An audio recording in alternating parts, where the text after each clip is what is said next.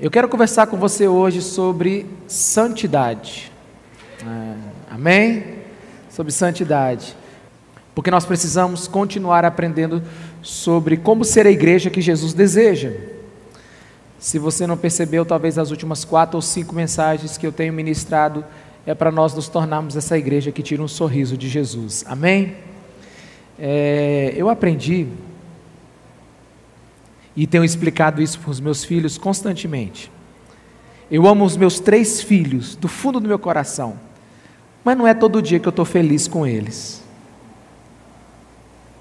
Eu estou, né, dizendo para eles que eu nunca vou deixar de amá-los, mas tem dia que a gente não está feliz. Porque amar é diferente de você estar feliz com a pessoa. Alguém que você ama, ela pode te deixar triste num dia. Quantos estão me entendendo, amém? Pois é, e a igreja, ela é amada por Jesus. Só que a gente precisa ser a igreja que tire sorrisos do nosso Deus. Amém? E, e, nós estamos buscando isso. Domingo passado falamos sobre, sobre adoração. Que adoração não é música, a adoração é um estilo de vida, a adoração é um coração que busca seguir o que Deus disse. E nós vamos continuar na mesma linha, no mesmo pensamento, e vamos falar sobre santidade. É. E eu quero te fazer muitas perguntas nessa noite para você ir respondendo aí no seu coração. Mas a primeira seria: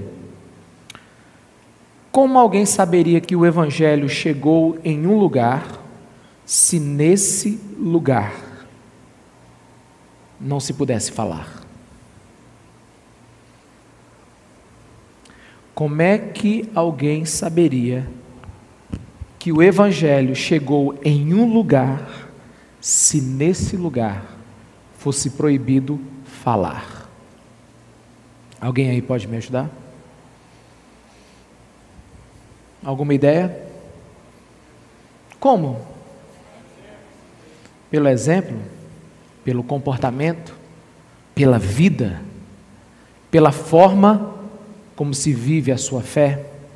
Não é isso? Uma outra pergunta é então: onde é que o reino de Deus está? Onde está o reino de Deus? A Bíblia diz que ele não é de visível aparência. Então, onde é que o reino de Deus está?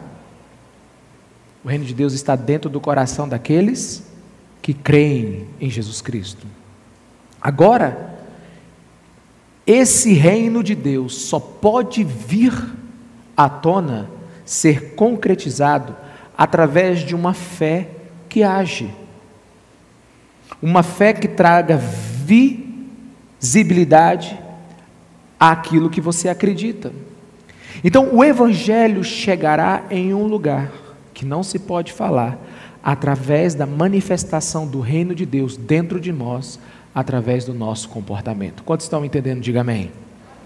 E, e, e, a partir desta base, a gente precisa entender que a Bíblia não somente transcreve quem Deus é, a Bíblia, ela prescreve a vontade de Deus para as nossas vidas.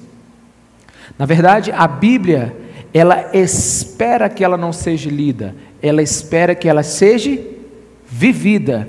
Você pode repetir comigo? A Bíblia é o discurso divino esperando por uma resposta humana. Você pode falar de novo? A Bíblia é o discurso divino esperando por uma resposta humana. Então nós precisamos entender que a palavra de Deus, ela ensina a nossa mente, ela cativa o nosso coração e ela precisa guiar as nossas ações. Então nós precisamos viver uma fé que gere acontecimentos. Nós precisamos viver uma fé que todo mundo veja. Esses acontecimentos são intervenções de Deus nessa terra, e só acontece a partir de um povo que vive a fé que acredita. A fé é aquilo que produz a atividade de Deus num lugar. Na verdade, a palavra de Deus em 1 Coríntios 4,9 diz que nós somos espetáculos para o mundo, tanto diante dos homens também como diante dos homens. Então nós precisamos viver uma fé que comunique entendimento, e eu acredito que nós estamos num tempo de uma crise de fé. Não uma fé porque a gente não acredita, mas uma fé porque a gente não está conseguindo viver a realidade daquilo que cremos. Uma fé que comunica entendimento. Deixa eu explicar uma coisa para você. Você que é pai vai entender perfeitamente. Nada é mais danoso para um filho do que atitudes contraditórias do seu pai. Por exemplo, o pai manda o menino dormir cedo, mas o pai só dorme de madrugada assistindo série. O pai pede para o menino ler, mas o pai não lê. A mãe fala, fala baixo, e ela vive gritando. O que, que acontece aí? Nós temos aí um desentendimento entre a conduta e o ensino. Todos aqui comigo, diga amém.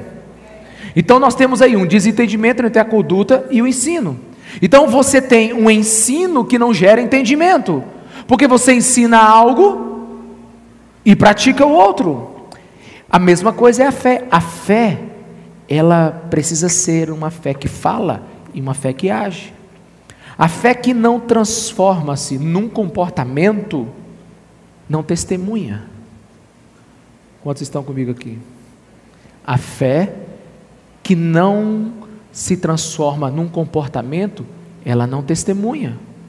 Então nós precisamos viver uma vida que agrade a Deus e uma vida que conhece a Deus, que crê em Deus, que tem fé em Deus, é uma vida que fará o possível para viver em santidade. Porque santidade nada mais é do que um comportamento da maneira que Deus deseja.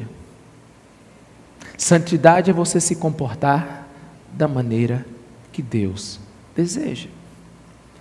Mas às vezes é muito difícil de alcançar isso. Por exemplo, quantos creem que a vontade de Deus é boa, é agradável e é perfeita? Levanta sua mão. Amém? Quantos acreditam que o pecado é bom? Só eu? Pecado é bom ou é não, ou não, irmãos? Tem um diz que é bom demais aqui, ó.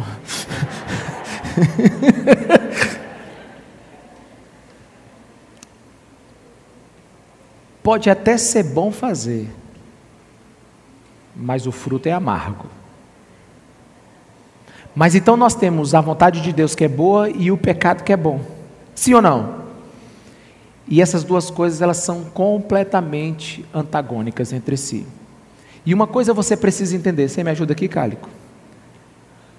É possível que duas coisas, quando são boas, separadas, quando você junta elas, vire algo insuportável.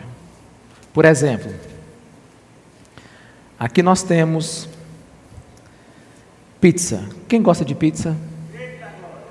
Mas, é, é um culto que esse culto das 19h30 é um culto com mais jovem, é um culto com muita fome, né? E, e, e, quem, quem gosta de leite? Muito bom, né? Quem gosta de suco de laranja? E, e quem gosta do santo grau?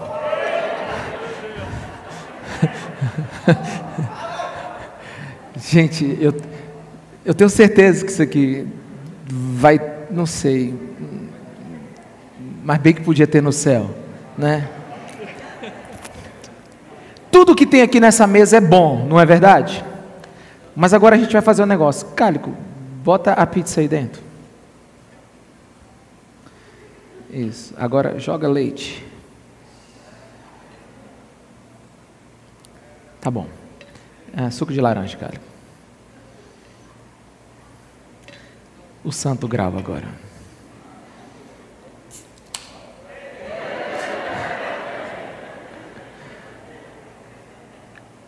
Isso. Bate para mim.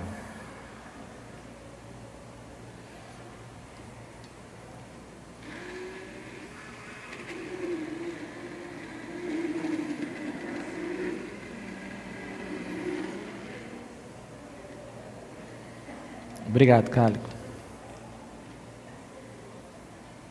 Nem o cheiro é suportável. Agora a pergunta é: como é que quatro coisas boas dentro de um recipiente se tornam tão ruins quando estão juntas? É porque não combinam. Agora você imagina, você cheio do conhecimento de Deus, você aprendendo sobre Jesus Cristo de Nazaré e vivendo uma vida de pecado. Como é que você acha que Deus aguenta essa mistura dentro de você? Quem tem coragem de tomar isso aqui? Eu não tenho, até o cheiro da náusea. Então você precisa aprender que tem coisas, obrigado, Cálico, que por mais que boas elas sejam separadas, se você juntá-las, você viverá ou entregará a Deus um produto completamente podre. Quantos estão me entendendo? Diga amém. Então nós precisamos buscar uma vida de santidade, nós precisamos buscar uma fé com entendimento, para que nós não sejamos o povo que tem o comportamento correto na mente e a ação pecaminosa nas nossas vidas. E eu não sei se você vai perceber, o tom dessa mensagem hoje é meio igreja primitiva. Porque uma coisa que você precisa entender é que não importa quanto tempo passar, a vontade de Deus ainda será a mesma. E uma das maiores tragédias da igreja, como diz o A.W. Tozer em um de seus livros, são santos sem santidade na igreja. São pessoas que declaram o nome e a vontade de Deus, mas agem de uma forma diferente. Billy Graham uma vez disse que todo avivamento que já aconteceu na história do mundo ou na história da igreja deu grande ênfase à santidade de Deus. Todo avivamento, está dando uma microfonia aqui. Todo avivamento que varreu o mundo, ele deu uma grande ênfase à santidade de Deus. A santidade de Deus, ela, ela vai ser completamente aperfeiçoada no céu, mas, invariavelmente, ela precisa começar nessa terra. E a gente fala isso por quê? Porque não é o desejo de Jesus, meus irmãos. Não é desejo de Jesus apenas incluir mais uma pessoa na igreja. É desejo de Jesus ver essa pessoa transformada. Jesus não quer apenas inclusão, Jesus quer transformação. Você pode repetir isso comigo? Jesus não quer apenas inclusão, ele quer uma transformação. E para nós vivermos essa vida extraordinária, a gente precisa viver uma vida de santidade. E pensa comigo aqui agora. Ah, a gente está vivendo hoje nesse, nesse mundo do Covid-19, né? E, e, e, e um dos motivos de haver um descrédito em tantos protocolos e medicamentos que a gente não sabe qual é o que vai dar certo, a gente não sabe como é que vai reagir a pessoa, é porque nenhum deles é eficaz da maneira que nós desejamos ou desejaríamos. E quando Presta atenção, quando algo, quando algo é usado e ele não produz o resultado que você deseja, ele gera descrédito ou desuso. Quantos estão me entendendo? Diga amém. Quando você usa algo e não sabe exatamente se ele vai funcionar ou se não funciona, ele vai gerar um descrédito ou um desuso. E hoje tem muita gente que tem levantado o nome do Senhor, que tem falado que Jesus tem impactado a vida dele, mas não tem vivido conforme o Evangelho. Nada é mais danoso do que quando alguém diz ter encontrado Jesus e, com o passar do tempo, não se vê qualquer melhoria nessa pessoa. Nada é mais danoso para o Evangelho, nada, nada é mais danoso para, para, para, para a vida de, da igreja, de Cristo, para o nosso testemunho para o próprio testemunho da salvação que nos alcançou, do que viver uma vida que diz que foi completamente atropelado por Jesus, mas depois de, algum tempo você não vê marca nenhuma de mudança na sua vida. Aí as pessoas vão dizer: Jesus não funciona, o Evangelho não funciona. E um dos motivos da falta de santidade na igreja, e um dos motivos da falta de credibilidade também da igreja é que por ela não ser santa e declarar um evangelho que transforma, ela tem perdido a sua credibilidade na sociedade. Uma fé que não está sendo abastecida por atos concretos é uma fé que não é madura. E deixa eu te falar uma coisa: existe muita fé em Deus, tem muita gente que acredita em Deus, mas a gente precisa ter uma fé que saiba quem Deus é. Precisamos de uma fé que se lance do abstrato para o concreto. Tem duas palavras no português que elas parecem ser muito, muito semelhantes, mas na prática e na raiz do, do da origem da palavra elas são completamente diferentes. É crer de acreditar. Tem muita gente que acredita em Deus. Acreditar é saber que existe. Crer vem do latim chamado cordare, dar o coração. Tem muita gente que acredita em Deus, mas tem poucas as pessoas que dão o seu coração, creem em Deus. Quantos estão comigo? Diga amém. Muitas pessoas acreditam, mas são poucas as que entregam o seu coração para a mudança que precisam receber. Existe muita fé que acredita, mas pouca fé que conhece e respeita Deus.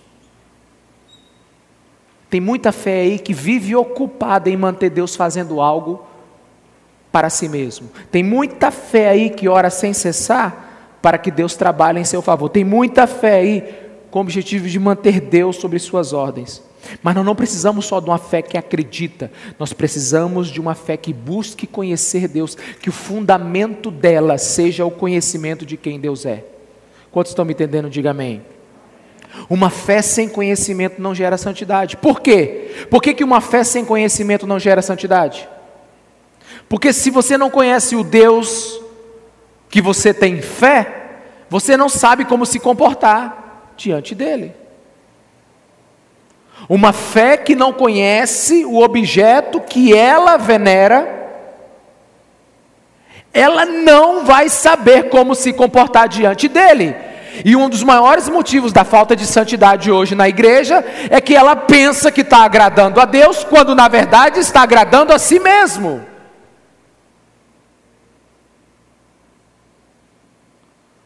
Quando nós não conhecemos Deus, nós podemos estar completamente convictos de uma imagem de Deus que ele nunca foi. Quantos estão me entendendo? Diga amém, meus irmãos. Jesus não respeita o que você pensa. Ele te ama, mas ele sabe que você não está legal, que eu não sou legal, que a gente não raciocina direito às vezes.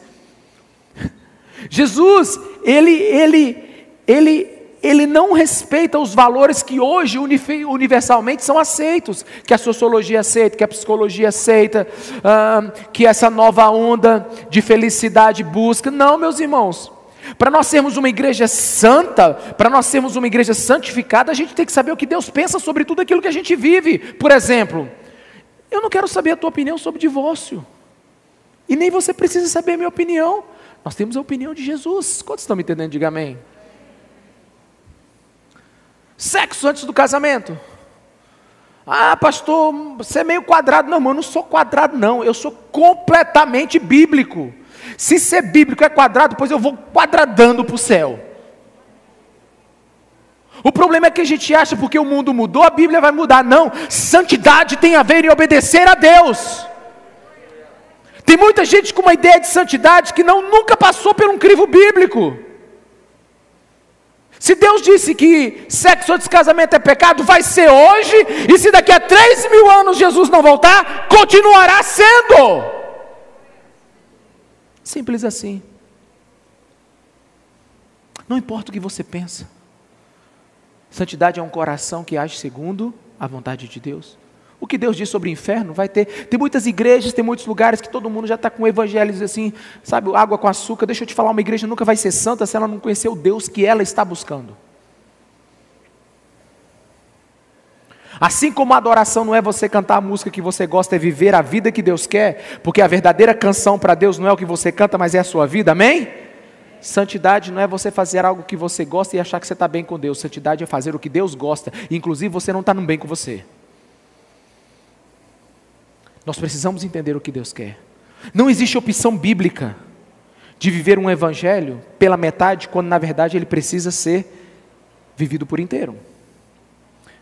E assim como as pessoas confundiram, quando eu falei que ia falar sobre adoração domingo passado, que acharam que nós íamos falar sobre música, sobre como cantar para Deus, como ter um devocional maravilhoso com Deus. Não, irmãos. A adoração é uma vida, é um estilo de vida que se enquadrou dentro de um comportamento que faz Deus se alegrar, porque sua vida canta.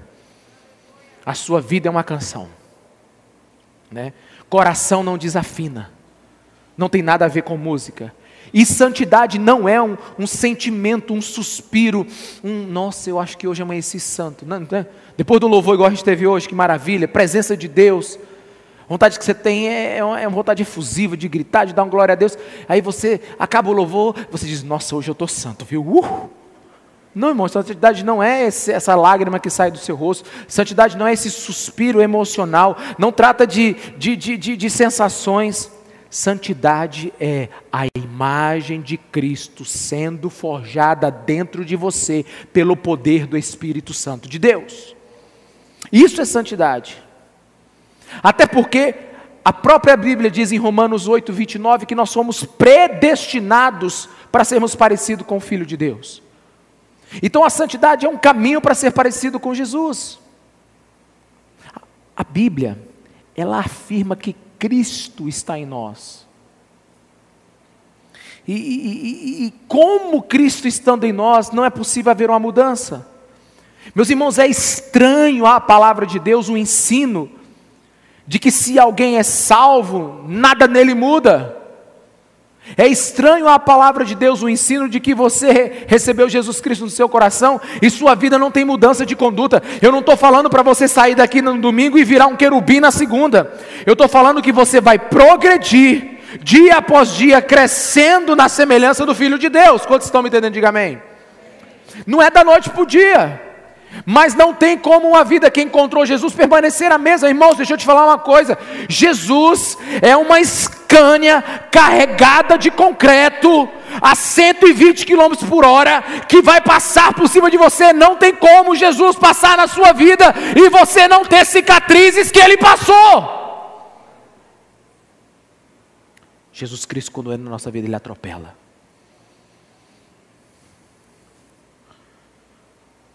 Não existe essa de santos sem santidade. J.C. Riley, um bispo anglicano de séculos atrás, ele disse assim: Se alguém diz ser salvo, e ainda nenhum sinal de consagração existe em sua vida, não sei o que significa ser salvo.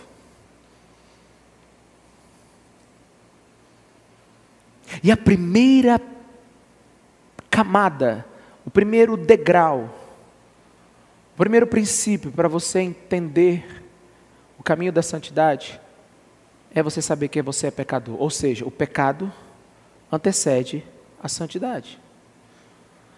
A primeira coisa que acontece para alguém se tornar um santo é quando Deus ilumina o coração dele e mostra o quão grande pecador ele é. É mais ou menos assim. Alguém aqui já teve uma experiência quase inútil de limpar uma casa sem energia à noite? Quem já teve essa experiência? Algumas pessoas que têm toque, como eu, que não aguenta ver nada fora do lugar, acaba a energia e você fala assim: vou arrumar logo essa casa que eu não aguento mais. Aí você arruma, você faz aquele esforço e você diz assim: uau, essa casa está limpa pra caramba. Você sente até o cheirinho. Mas na hora que chega a luz, você leva um susto. Por quê? Porque o que você não via agora vê. Você sabe quem é santo, meus irmãos? É quem permite que a luz de Cristo brilhe cada vez mais profundo na sua alma e cada vez descobre que existem áreas ainda que precisam ser mudadas. Se alguém não reconhece que está em profundo pecado, ele nunca será santo. E não adianta você falar, ah, a culpa é da TV, a culpa é, é da internet. A culpa é das instituições de ensino, é, é das ideologias que tem por aí. Desculpa. É, a culpa é do outro. Não. Se nós pudéssemos agora encontrar uma tribo, um povo que nunca teve contato com a modernidade, você iria, você iria verificar que no meio deles existiria maldade, existiria pecado. Por quê? Porque o pecado ele não é geográfico, o pecado ele não é ele não é cultural, o pecado ele é endêmico, o pecado ele é natural do coração do homem. Você que tem filhos sabe, você é, você é uma pessoa maravilhosa, você é um pai cuidadoso, é uma mãe cuidadosa. Quando teu filho nasce, ele é aquela coisa mais linda, aquela, aquele monte de carne mais belo de todo o universo. Mas com dois anos, três anos, não chega muito isso. Ele começa a mentir e você diz: de onde esse menino tirou isso? Quem ensinou esse menino a ser ruim? Quem ensinou esse menino a, a, a, a dizer que fez o que não fez? Ou que não fez o que fez? Quem ensinou esse menino a ter o comportamento desse jeito? Irmãos, nós lutamos para embutir virtude, mas não temos trabalho nenhum para extrair maldade. Quantos estão me entendendo? Diga amém. Por quê? Porque o ser humano que sabe ou que tem entendimento que tem pecado, é o único que tem chance de um dia ser santo. Então, a santificação não é apenas o perdão dos nossos pecados, o perdão dos nossos erros, a, a, o conserto das nossas esquisitices, a misericórdia de Deus sobre nossas vidas, mas também é a eliminação gradativa do apego a esse pecado. Nós não vamos mudar do dia para o outro, mas nós vamos crescer na graça do nosso Senhor Jesus Cristo e tirar sorrisos de Jesus a cada dia. Você vai lutar e vai construir esse tempo com Deus. Onde não há santificação, não há fé madura. Se você não tiver fé madura, você nunca vai ser santo.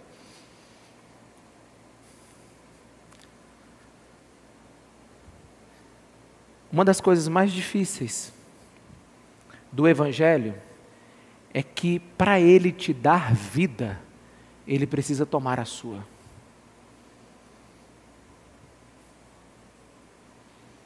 Jesus Cristo, irmãos, não quer nos salvar apenas do inferno, ele quer nos salvar de nós mesmos.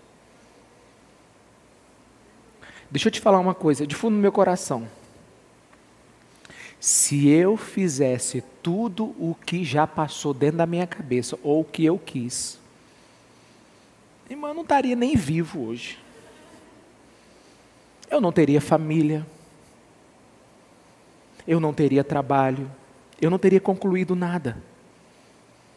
O homem que vive satisfazendo os seus desejos é um ser que devora, é um ser que não tem freios.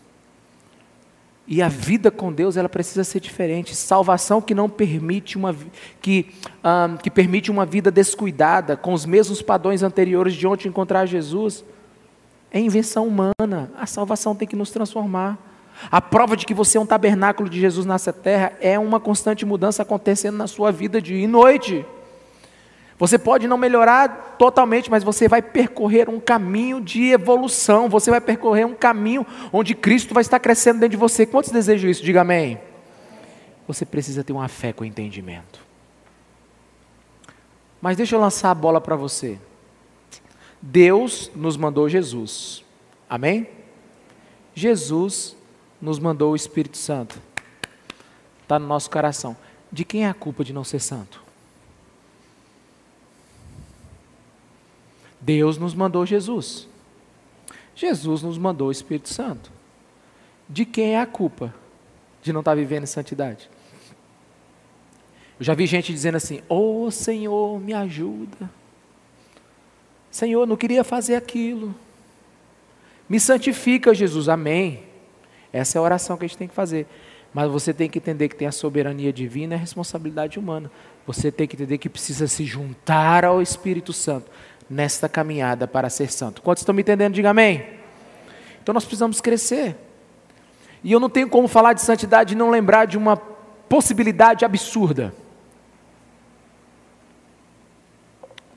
Vamos especular uma loucura aqui agora. Vamos dizer que um homem não santificado chegue no céu. Vamos dizer que um homem não santificado chegue no céu. Vamos dizer que uma pessoa completamente desprovida de virtude chegue no céu.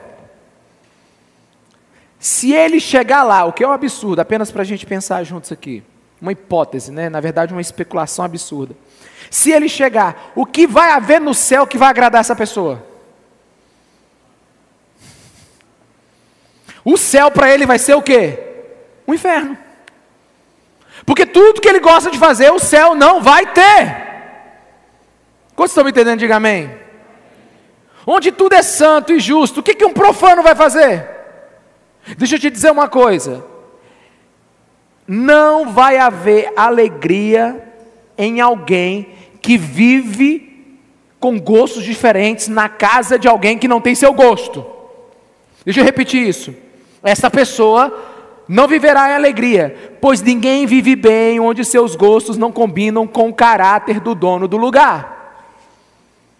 Se os nossos gostos não combinam com o caráter do dono do lugar, não vai adiantar. Então, o que Jesus está nos preparando é para viver uma vida eterna com Ele. E eu quero te dizer uma coisa: a obra que Ele começou, Ele vai terminar.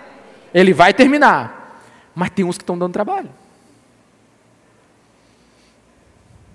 Eu gosto muito de Martin Lloyd Jones quando ele fala sobre ah, santificação. Ele diz assim: não é a melhor simbologia, mas vou dizer. Ele diz que todo mundo, todas as pessoas salvas são igual cavalo. Não olhe para a pessoa que está do seu lado, vai ficar muito sem jato, muito sem, sem graça agora. É, cavalo. Só que ele diz que tem uns que são igual cavalo manga larga. Já viu aquele cavalo manga larga machador? Depois que aceita Jesus, vai direitinho, sabe? É uma habilidade para. Não tem, não tem pressa, mas não é lento, mas sempre está na mesma marcha. Tem uns que são quarto de milha. Você conhece aquele cavalo quarto de milha, que em um quarto de milha ele é invencível, ele corre como nunca. Mas ele diz que tem alguns que são assim, tipo assim, burro que empaca. Tem uns. É, ele diz que tem uns que são assim, meio aquele jumento que não sai do lugar. Jesus Cristo chegou na vida dele, mas ele travou. E fica teimoso ali. Mas Martin Lloyd Jones ele termina a sua metáfora dizendo o seguinte: Mas em todos eles o Espírito Santo está montado. E uma hora ou outra vai levá-los para o mesmo lugar. O grande problema é que o cavalo que empaca, ele apanha.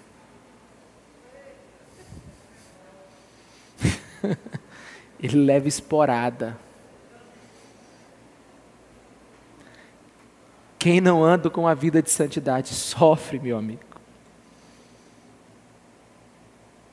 Pode até escapar, mas não vive a boa, a agradável e a perfeita vontade de Deus. Você acompanhou comigo?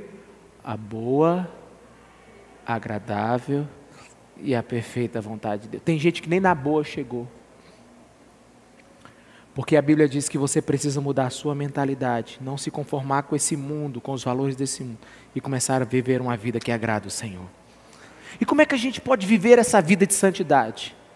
Eu quero te dar três detalhes importantes sobre a santidade na Bíblia. O primeiro está lá em Isaías capítulo 6, a partir do versículo 1.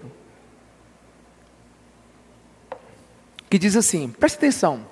Eu queria que você ouvisse e lesse esse texto comigo, imaginando a situação.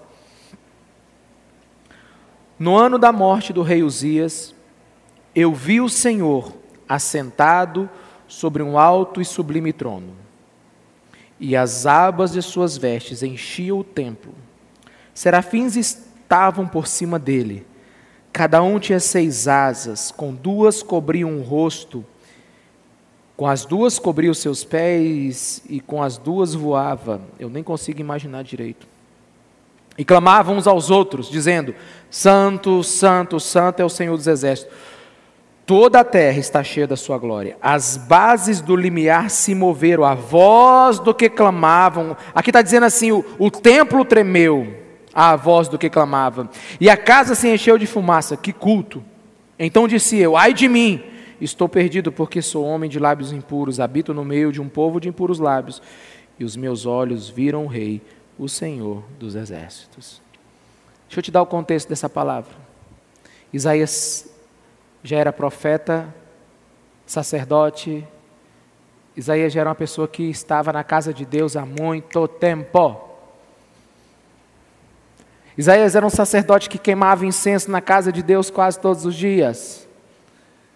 Isaías estava acostumado com as cerimônias, Isaías estava acostumado com toda aquela liturgia religiosa. Isaías frequentava a casa de Deus muito bem. E se você voltar e ler, por exemplo, Isaías capítulo 5, no capítulo 5 ele dispara ais para todo mundo, ai de você que, que é adúltero, ai de você que faz isso, ai de você que torce para o Vasco, ai de você que, que, que, que da cruz maltina em vez de ser da cruz de Cristo, ai de você que usa preto e branco, essas pessoas. Todas essas coisas que aconteciam, Isaías ele metralhava o seu povo com todo o pecado que ele praticava. Presta atenção. Só que chegou no dia que ele teve uma visão de Deus. Ele teve uma experiência com a glória de Deus. Isaías foi impactado com a pureza do que ele viu, e ele não teve outra coisa a fazer a não ser dizer: ai de mim. Deixa eu te explicar uma coisa. São duas coisas completamente opostas que acontecem quando você vê Deus quando você tem uma experiência com a glória. A primeira, o primeiro sentimento que você tem quando tem com a glória de Deus é um de êxtase. Uau, Deus é lindo, é maravilhoso, extraordinário, ele é santo, Deus é incrível. Mas o outro é quando você vê a santidade de Deus, a santidade de Deus te mostra quem você é. Quando Deus se revela a você, ele revela o seu estado de pecado. E Isaías ficou completamente desesperado. Ai de mim, ai de mim, ai de mim que sou pecador, ai de mim. Com a visão da santidade de Deus, ele percebeu que precisava mudar. Quantos estão me entendendo? Diga amém. Irmãos, eu vou profetizar algo nessa noite. Eu quero que você tenha uma experiência tão terrorista com Deus. Que Deus se revele para você de uma forma tão absurda. Que você sinta um, um espanto tão grande e você se lanche no chão e diz: assim, Deus tem misericórdia de mim que sou pecador. Ou, oh, mas eu queria.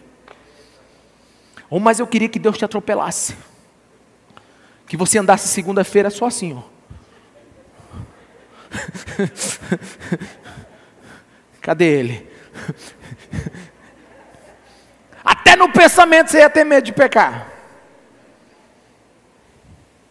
Porque quando a gente tem uma experiência com o eterno, com o divino, quando a gente tem experiência metafísica e espiritual com Deus, nós vemos a glória de Deus, nós vemos a luz da Sua santidade, e ela nos ilumina, é a única coisa que a gente pode dizer: Senhor, tem misericórdia de mim.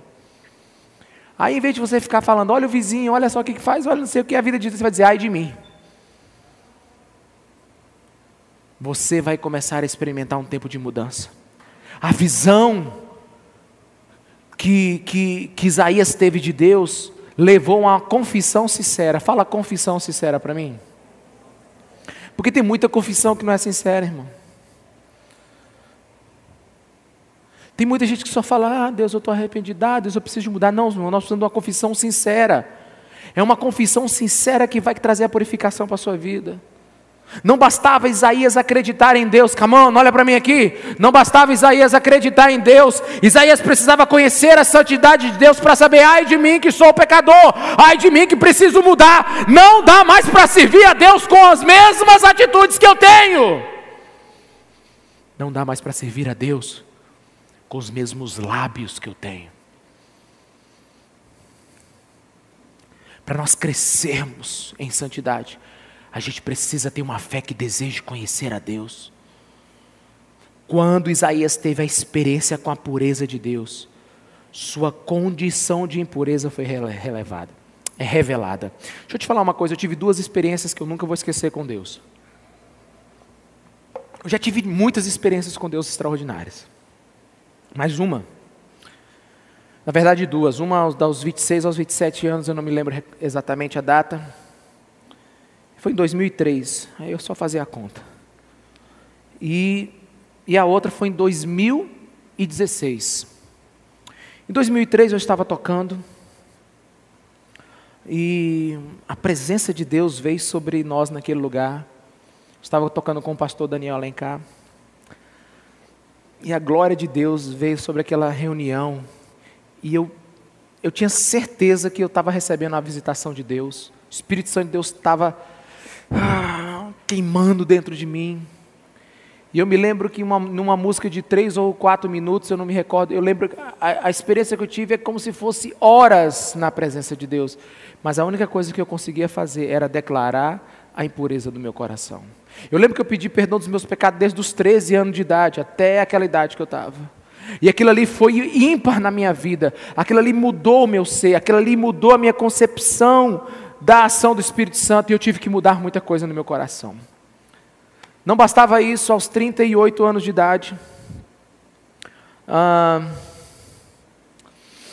39 para os 40,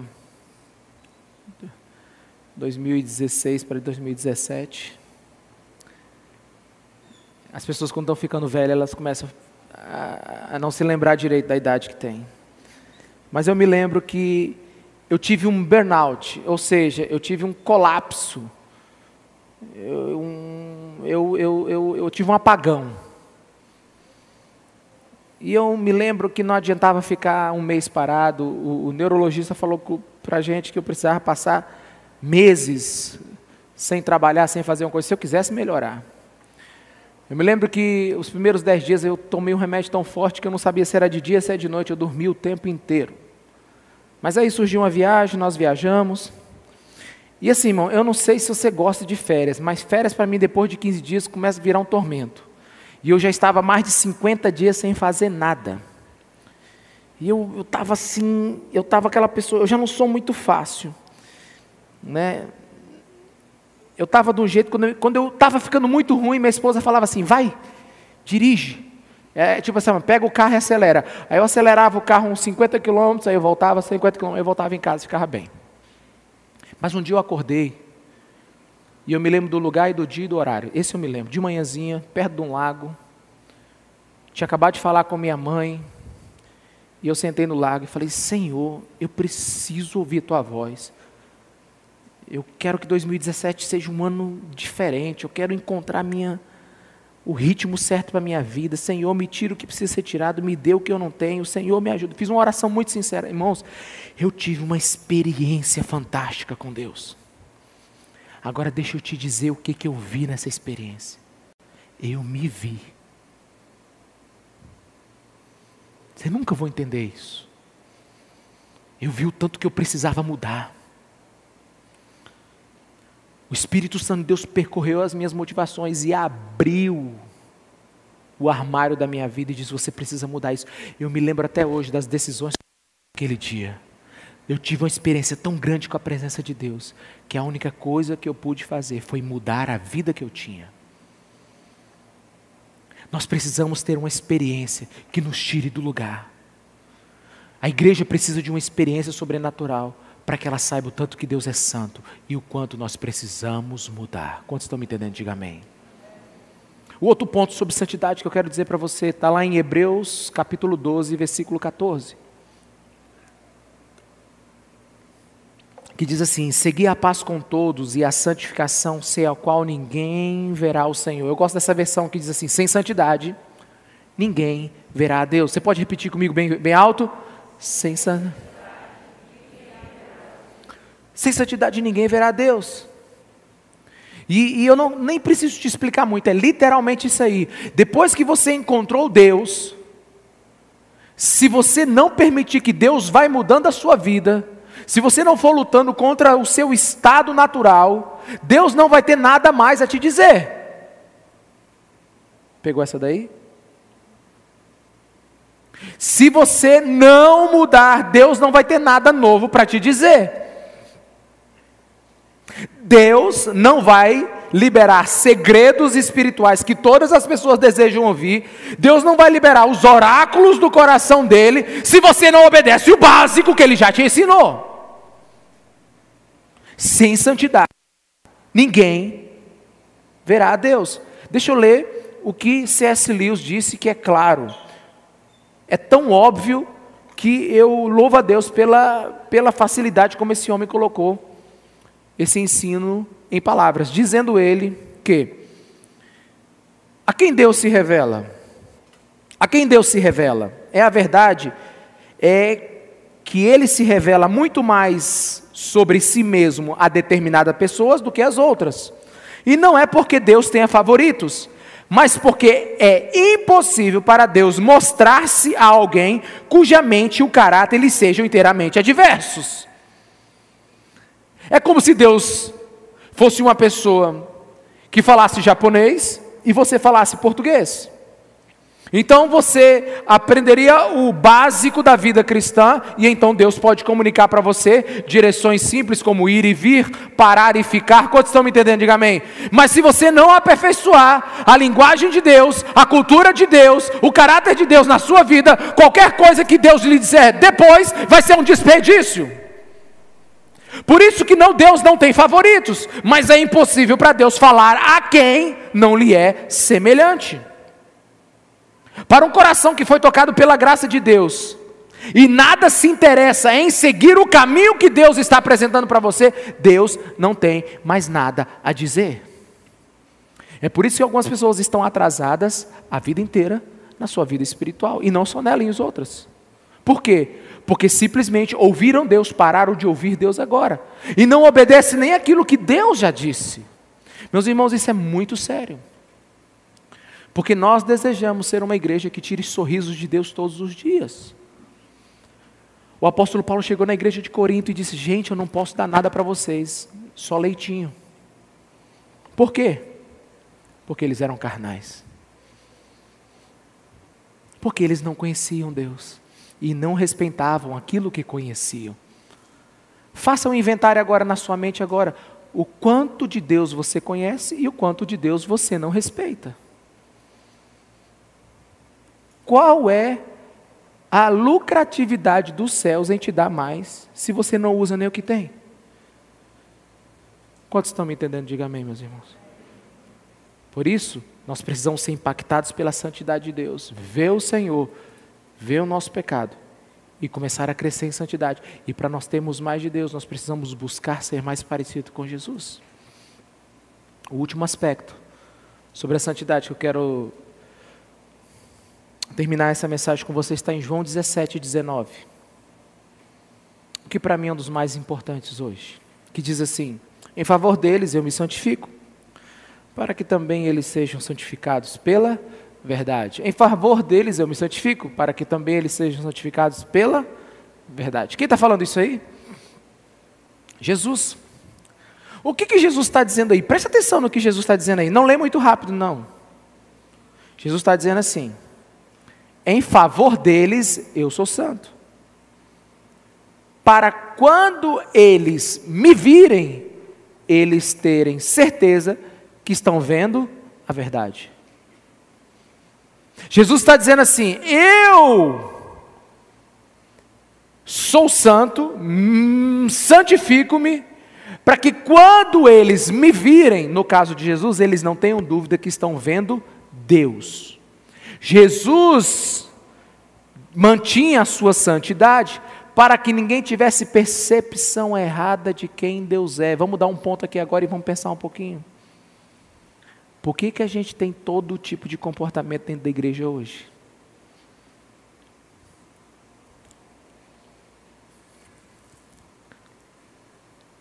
Por que, que tem tanta esquisitice acontecendo no meio da igreja hoje?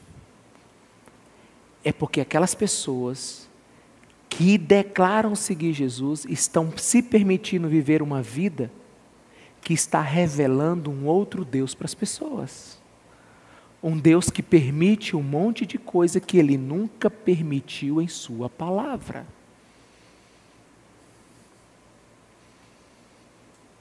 Jesus está dizendo: Olha, eu vou ser tão obediente a Deus, eu vou ser tão parecido com Deus, que quando vocês olharem para mim, não tenha dúvida que vocês estarão olhando para Deus.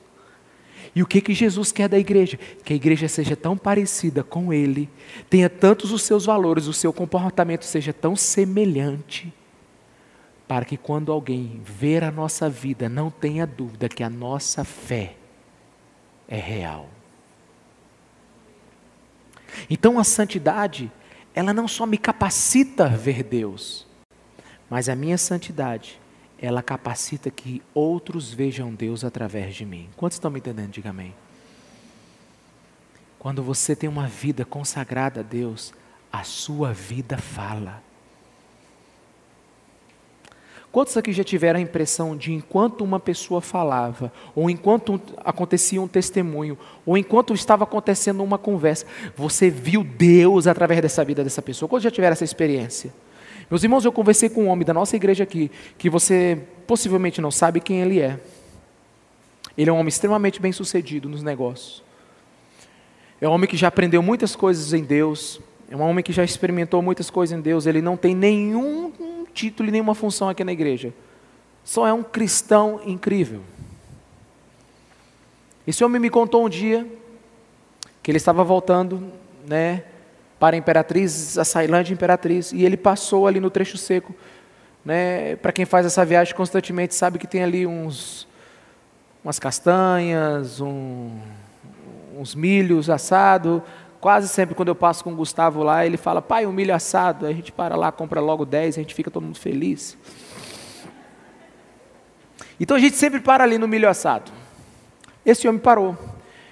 E sabe lá por cargas d'água ele pegou um telefone, o telefone era importante, ele, e ele se envolveu e ele foi embora sem pagar o milho.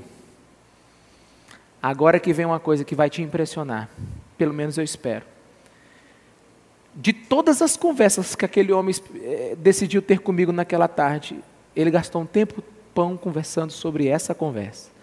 Ele disse, pastor, quando eu chego em casa, e coloco a minha cabeça no travesseiro, de que que eu lembro?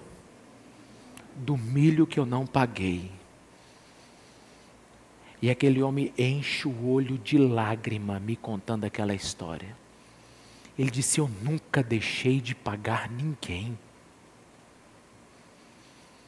Irmão, você sabe quando a pessoa para de contar a vida e a vida da pessoa começa a falar com você?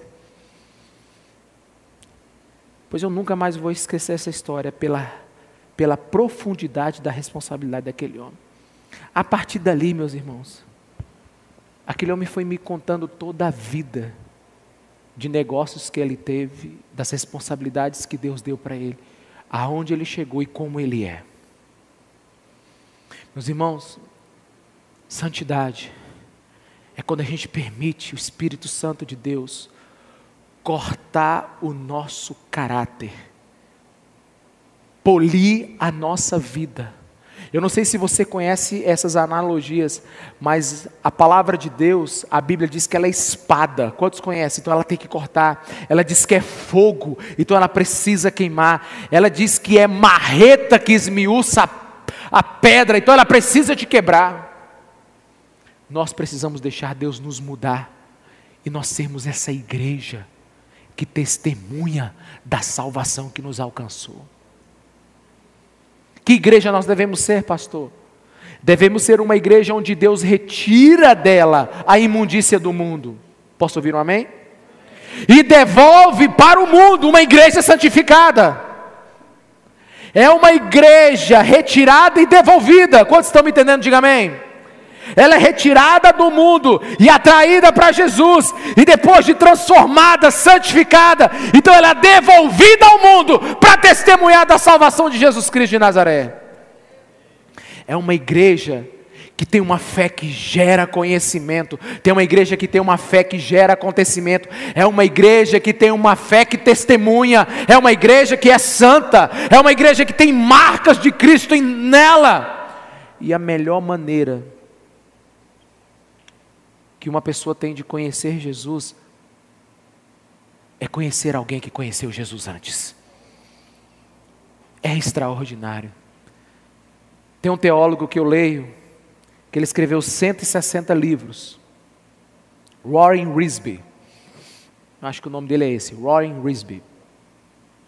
Morreu, tem pouco tempo. Escreveu 160 livros. E ele disse que tinha um vizinho que jamais leria os 160 livros que ele escreveu, que não lia nem a Bíblia. E ele falando: Jesus, eu tenho um vizinho que não sabe quem eu sou, que não me ouve, que não faz nada. O que, que o Senhor, o que, que eu posso fazer, Jesus, por esse vizinho? Ele disse que acordou uma vez de madrugada, viu a cerca do vizinho toda, des, toda desfeita, toda mal pintada. Ele comprou todo o material. Na outra madrugada, ele começou, pintou a cerca, arrumou tudo, fez tudo bonitinho. No outro dia, o vizinho aparece e disse assim: Foi você que fez aquilo lá? Ele disse: Foi. Ele disse: Eu quero conhecer a pessoa que arruma cerca de vizinho que não conversa com ela. Eu quero conhecer a pessoa que arruma a cerca do vizinho que não fala com ela. Aí o Warren Risby disse assim: Pois então o senhor entra na minha casa para tomar um café. E ele diz que aquele dia, aquele homem nunca leu nenhum livro dele, nunca leu a Bíblia, mas decidiu ler a vida dele. Nós precisamos ser essa igreja santa, que vive o Evangelho de Jesus Cristo. Lembra da primeira pergunta da mensagem?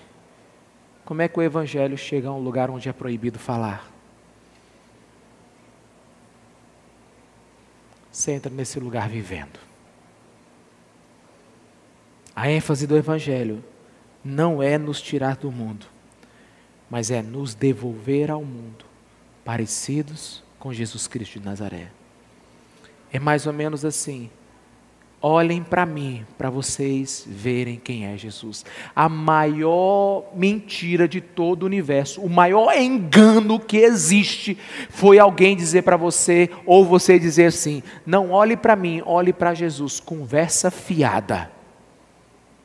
A igreja precisa dizer: olhem para nós, porque nós vamos testemunhar da verdade que nos alcançou.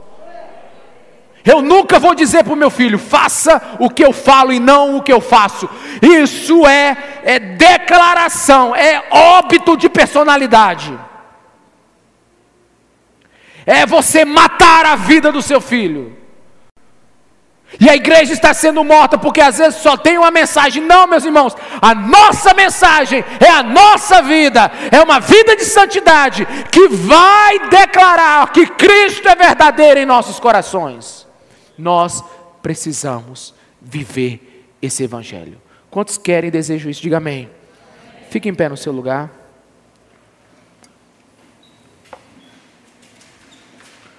Onde está o reino de Deus? Onde é que está o reino de Deus, igreja? Onde é que está o reino de Deus?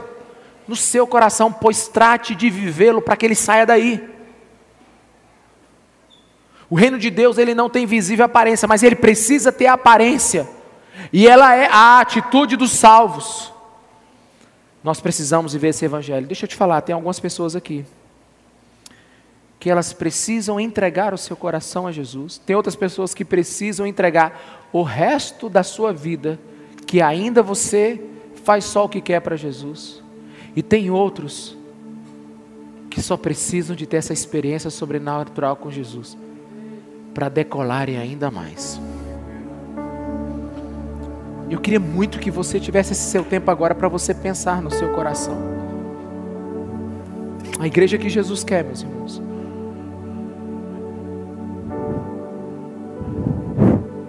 Não é uma igreja que sabe contar uma história, mas é uma igreja que vive a história. A história da salvação que a alcançou.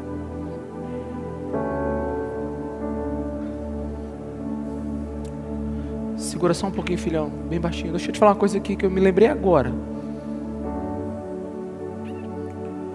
Esses dias brigaram comigo. Eu estava meio impaciente. Falaram que uma pessoa morreu.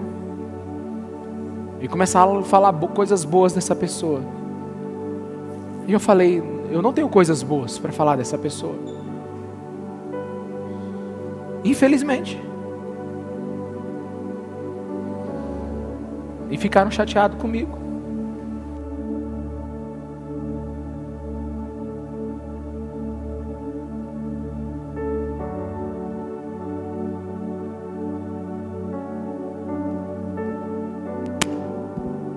Mas você sabe que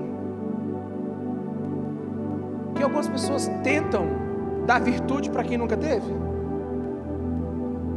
E às vezes a gente por misericórdia, por paixão, por amor, quer fazer isso na hora do, do velório. Meus irmãos, quem não tem, não vai ter. E, e não dá para a gente enganar Jesus se a gente não consegue enganar nem nós mesmos. Jesus quer uma pessoa cheia de virtude, mas você tem que ter. A gente não pode falar que a igreja está na sua melhor forma espiritual, não. Mas a gente tem que acreditar que nós vamos melhorar. O meu desejo é que entre a retórica e a prática a gente percorra esse caminho o mais rápido possível. Nós temos que ser para, parar de ser bons demais em falar e nos tornarmos excelentes em fazer. Santidade não é o quanto você sabe de Deus, é o quanto Deus sabe que você pratica dele. Por isso, vamos colocar o nosso coração diante de Jesus agora. Não procure coisas boas em você, não. Eu sei que tem muitas, mas deixe o Espírito Santo de Deus entrar agora nas áreas que você ainda precisa mudar. Vamos orar? Vamos orar, Irasak? Tu és santo, santo. santidade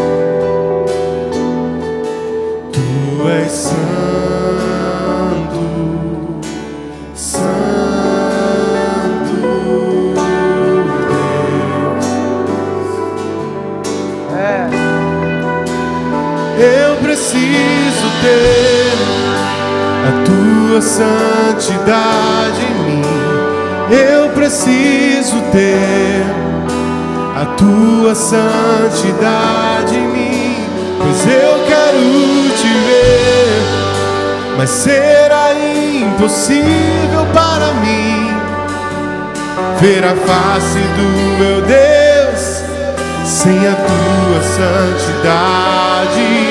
Eu não poderei te ver, não poderei te ver.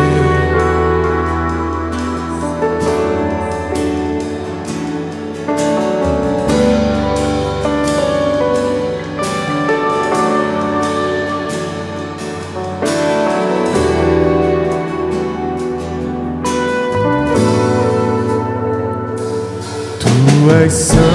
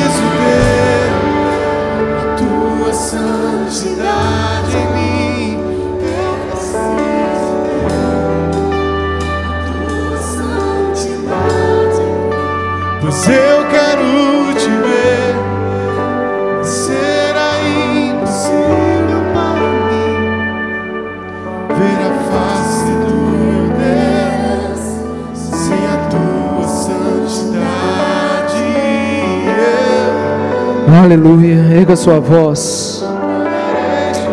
Apresente seu coração a Jesus. Pede para o Espírito Santo agir no seu ser. Pede para a virtude do Espírito Santo. Pede para a revelação do Espírito Santo vir sobre a sua vida. Aleluia. Doce Espírito de Deus, aqui nós estamos como igreja.